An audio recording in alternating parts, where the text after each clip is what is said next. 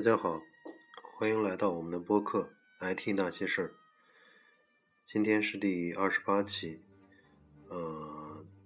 最近这个呃《IT 那些事儿》这个播客也得到了越多越来越多的听众的支持，现在粉丝数量已经超过了两千人，然后每一期节目基本上都有呃几百上千的这种收听。数量，嗯，在这里我代表这个我们的呃主持人，非常感谢大家的支持，呃，你们的这个嗯支持是我们这个录制节目的呃唯一原动力。嗯，上一期我这个泛泛的聊了一下这个互联网金融整个行业。就是这个互联网金融整个大的行业又分为一些小的垂直行业，然后呢，其中里面有一个最大的这个细分的行业，叫做这个 P to P 行业，也就是网贷行业。这个 P to P 网贷呢，呃，P to P 是 peer to peer 的意思，就是点对点，呃，有点类似于这个我们。用的这个迅雷啊，还有这个 BT 下载的那个点对点 P to P，嗯，也就是说，它能这个它的目的就是能够把这个嗯借款方和贷款方能够去呃用这个网站来关联起来，然后呃一方面一有人去有钱的去出钱，然后需要钱的去借钱。然后把这个两端的人对接起来，然后收取一定的这个中介费用。这个模式已经非常呃，怎么说呢？应该说是非常成熟呃！而且从呃，二零一四年被誉为这个 P to P 的元年，然后一直到嗯二零一四年年底就有呃两千家了，然后二零一五年上半年。这个网贷的平台的数量呢，又在一直在增加。嗯，据不完全的这个数据统计，嗯，二零一五年六月的时候，嗯，这个平台的数量已经这个达到了三千多家。嗯，这个数量非常多，而而然而那个这个平台的质量水平啊、规范程度也是参差不齐。嗯，后期出现了很多这个问题平台，嗯，一直到八月，呃，七月、八月，嗯，这两个月，嗯，看那个这个 P to P 行业的报告，可以发现，就是新增平台已经进入这个下降的这种呃通道，也就是说，新增新增的平台，呃，逐渐越来越少了。然后呢，出问题的平台呢，进入一个上升通道，因为这个确实是，嗯，不得不说，嗯，这个行业有三千多家这个公司或者平台，当这个平台这个数量太过多的时候，由于市场的这个这个进一步规范也好，呃，市场的这个不断的这个经济有一个上行和下行。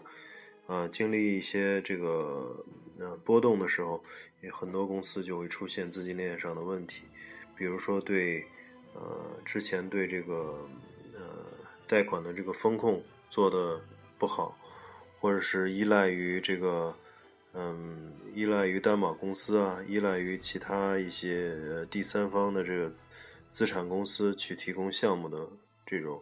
就是，也就是这个项目的风控不在自己公司手里，很很容易就出现一些呃项目的呃逾期或者坏账。当这个逾期坏账呃又嗯分布的比较密集，或者有一笔大的逾期或者坏账的话，对公司的这种嗯资金链的影响就相对比较大，所以会不免会嗯出现一些问题平台。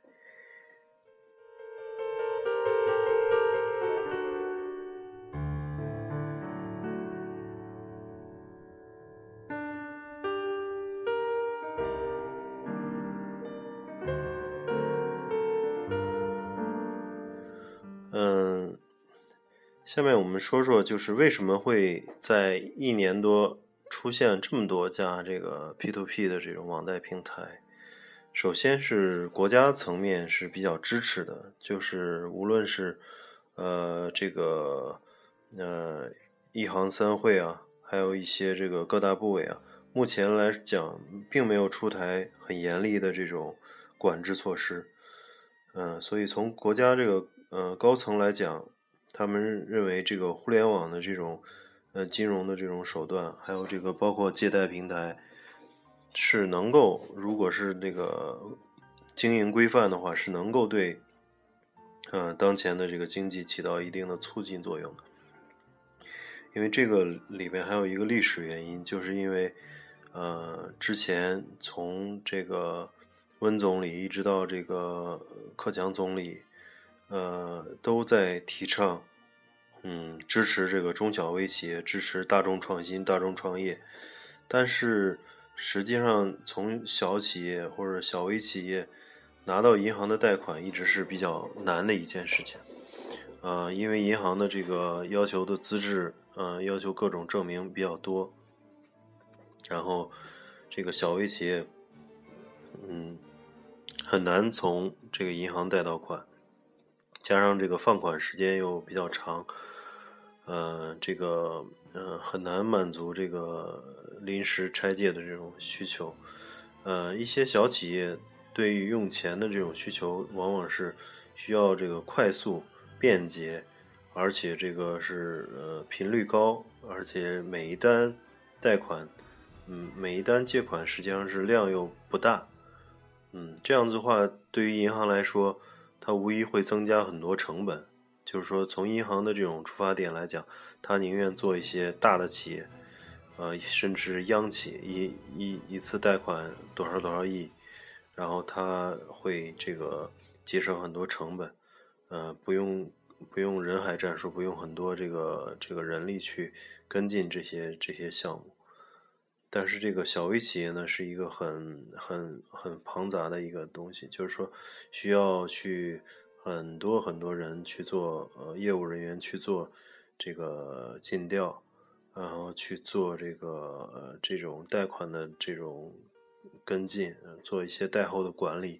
都是需要这个很多人力，这样无疑会增加很多的人力成本。当大中型企业的这种贷款项目。做都做不完的时候，那他肯定不愿意吃这种小的，嗯，吃这种这种嗯小的这种这种呃呃小微企业的这碗饭。所以呢，互联网金融呢正是应运而生，就是为了这个做中小微企业。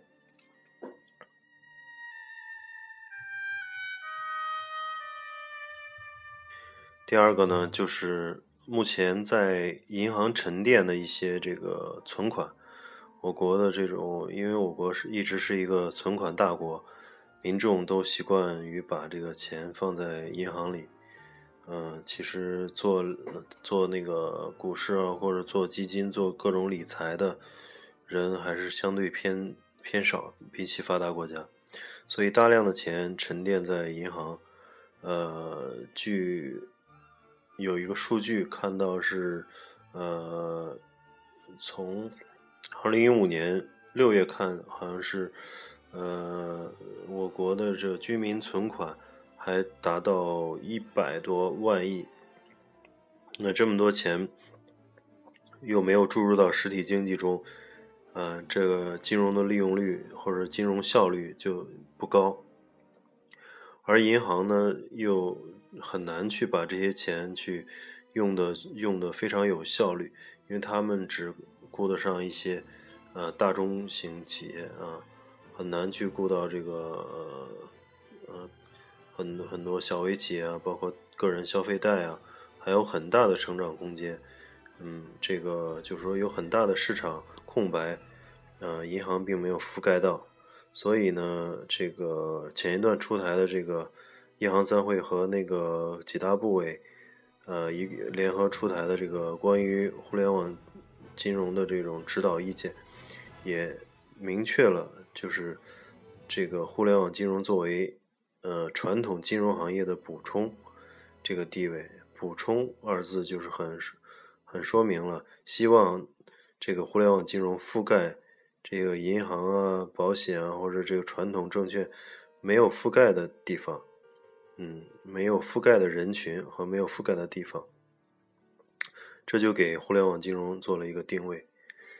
所以呢，从这个业务开展来讲，目前的这个在行业内做的还不错的这个互联网金融企业，其实也都。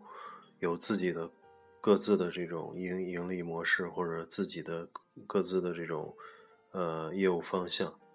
比如说，有专门做学生贷款的，就是深入到校园里面，专门给学生贷款。比如学生要买这个电脑啊，买手机啊，然后去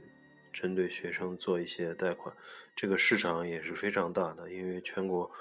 嗯。这个在大学里读书的学生人数非常多，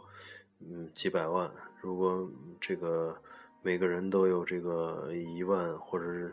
一万元的这种贷款需求的话，实际上整个市场也是非常大的。然后，嗯，还有一种就是做的比较多的，就是供应链金融。供应链金融就是说，呃，围绕在一些大企业。它周边的一些这个供应商，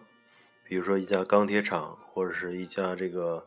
呃石油公司，它的它的供应商就有这个上百个，对吧？成几百上千个甚至。然后呢，这些供应商呢，每每年都会和这个大企业有一些这个供销的合同。然后呢，这个这些。周围的这些小企业呢，就可以去拿着这个合同去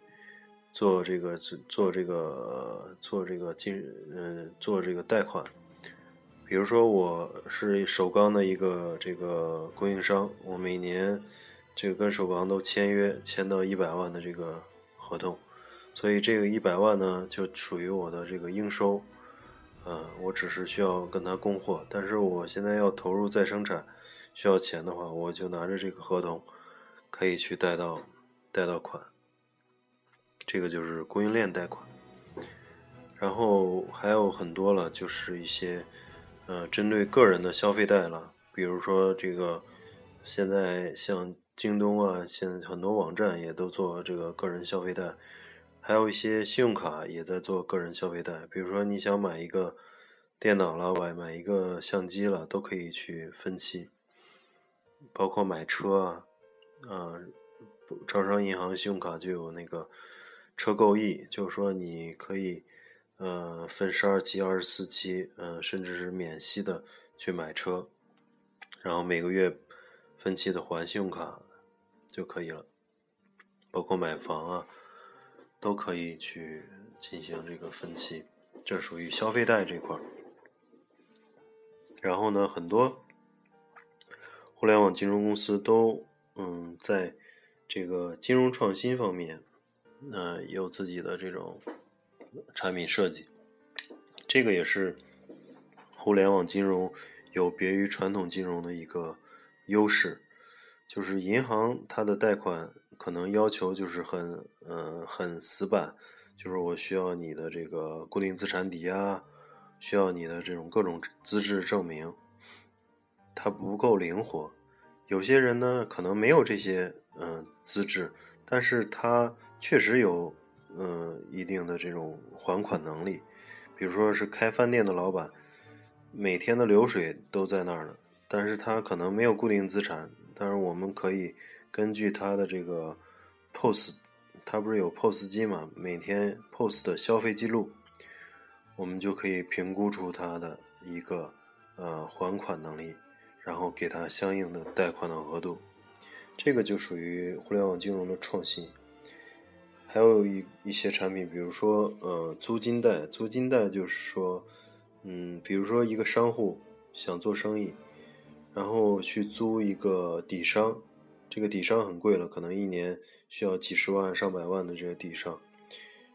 他如果把钱都放在租金上，那么没有更多的钱去投入生产。投入他的这个这个呃人员招聘啊，包括进货，啊这样子我们可以帮他去，嗯，认为他确实是这个，嗯，很有很有这个资质的这种做这个生意的，嗯，我们就可以去，呃，验证后去做尽调后去给他交这个租金，比如说一年的租金是一百万，那么我们可以给他交一百万的租金，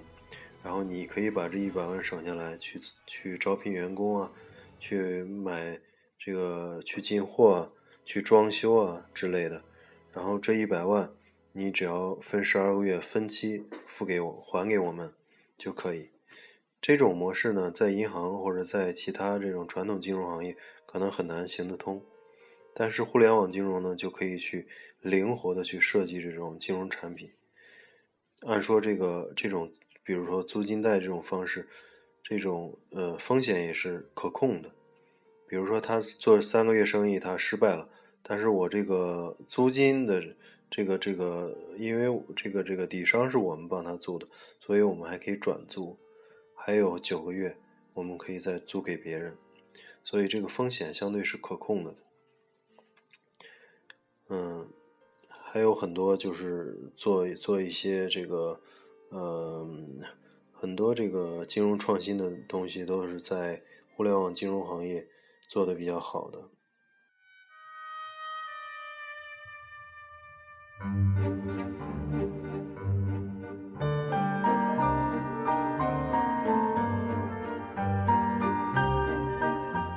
呃，也有很多朋友在问了，因为看到这个互联网金融平台了，呃，这个利息都给的比较高嘛。有的甚至就是超过百分之十啊，一般现在普遍的这种平台都在百分之十到十五之间。然后一些大的平台呢，像陆金所啊这些，可能都给一些百分之七到八，像宜信啊啊这些大的平台，包括这个呃阿里的这个招财宝啊，都能达到百分之这个六七吧。嗯，他们如何拥有这个这么高的这个利息呢？呃，是不是这个风险很大呢？这个我就要说一下，就是因为刚才所说的这种，呃，这些中小微企业呢，它的贷款需求往往是短期，然后需要这个快速放款，然后需要这个呃高频的去使用这种金融服务，所以它呢对。短期的这种呃年化的利率的这种偏高一些，比如在百分之十八到二十，甚至二十二左右的这种年化利率，它其实是能够接受的，因为我短期只需要资金，比如三个月、六个月，然后这个呃很快就能够还款，然后这个年化利率百分之二十，它是可以接受的，这在它的这个贷款的这个成本里边。呃，都都是算低的，因为真正从银行呃贷出来的钱，据说这个有人测算过，你从银行正规渠道贷出款来的这种各方面成本加起来，也会在百分接近百分之二十，而而且银行这个放款时间长，然后要求又多，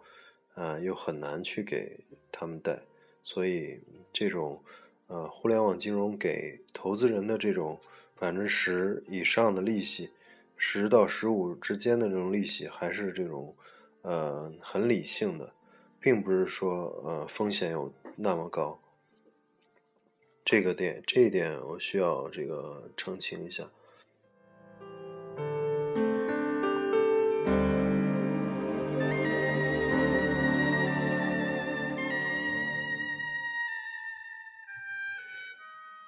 然后从现在这个 P to P 网贷公司来讲呢，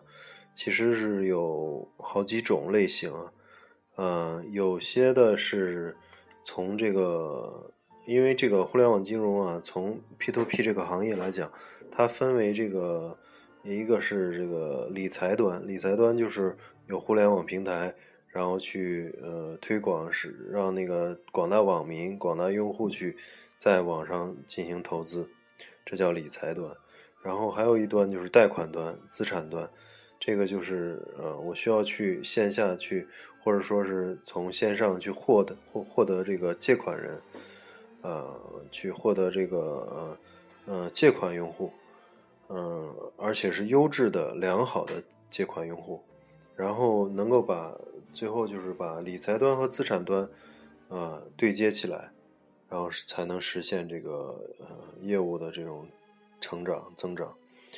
呃，从这个整个行业来看呢，就是理财端做得好的有很多是原来是互联网公司的。啊，因为互联网金融火了以后呢，互联网公司很多人出来做一个网站，然后又有专业的这个营销，所以它的这个理财端的产品卖得很好。但是它呢又缺少资产端，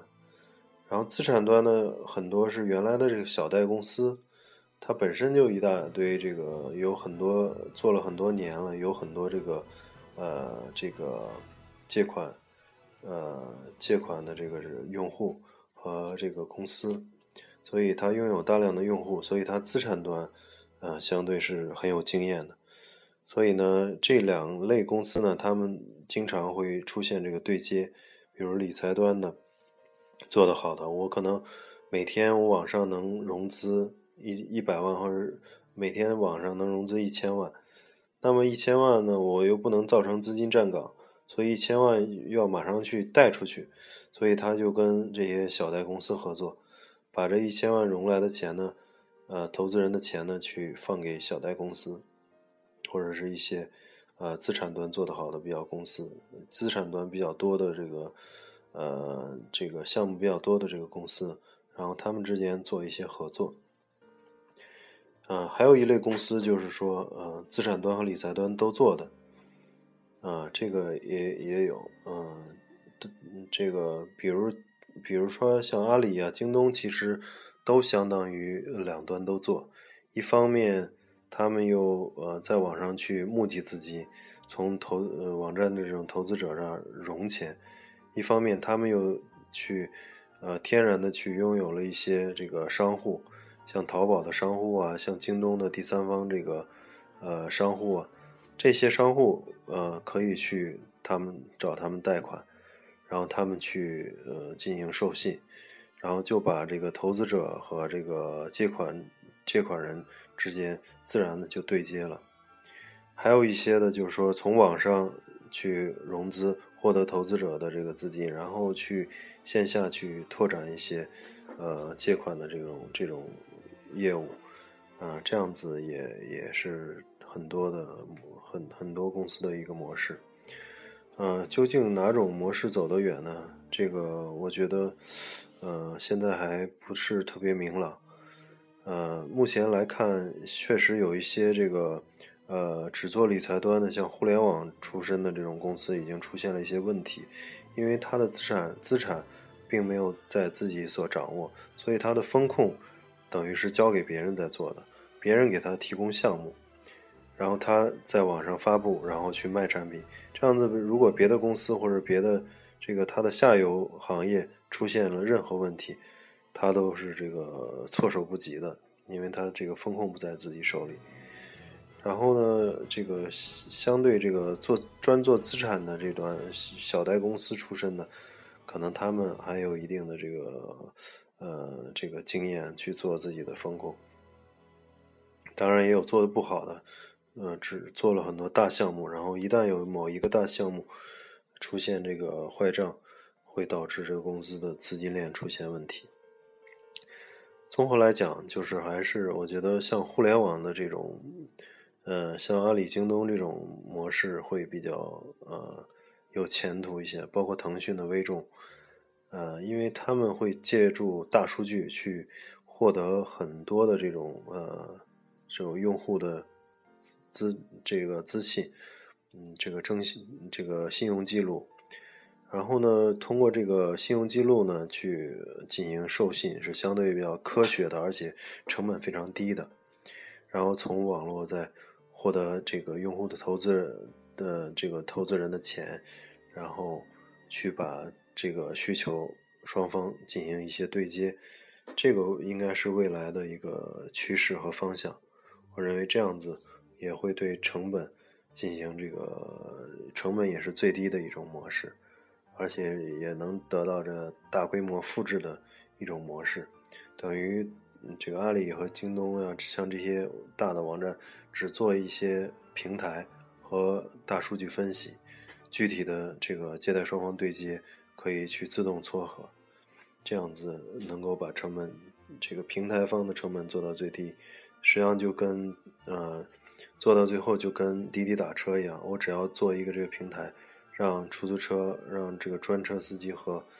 有用车需求的人，然后这个需求对对需求双方都通过我这个平台自动的对接起来，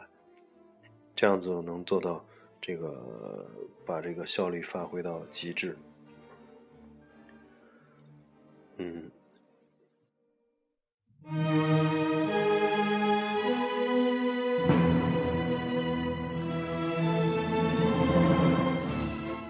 嗯，好，那今天就先聊到这儿，呃，愿意收听我们的呃这个呃播客的，可以这个下载呃荔枝 FM，我们是这个节目是在荔枝 FM 独家呃呃独家这个托管的，呃可以下载荔枝 FM，然后搜索 IT 那些事儿，呃这款节目。呃，也可以在呃播在苹果的 Podcast 上搜索 “IT 那些事儿”，呃，我们的节目通过荔枝同步到苹果的 Podcast。嗯呃，有兴趣的也可以关注我们的呃微信公众号 “IT 那些事儿”，呃，英文名叫 “IT Gossip”，I T G O S S I P。呃，欢迎关注我们的微信公众号，然后我会不定期的发一些文章。嗯，好的，那今天的节目先嗯到这儿，感谢大家的收听，我们下期再见。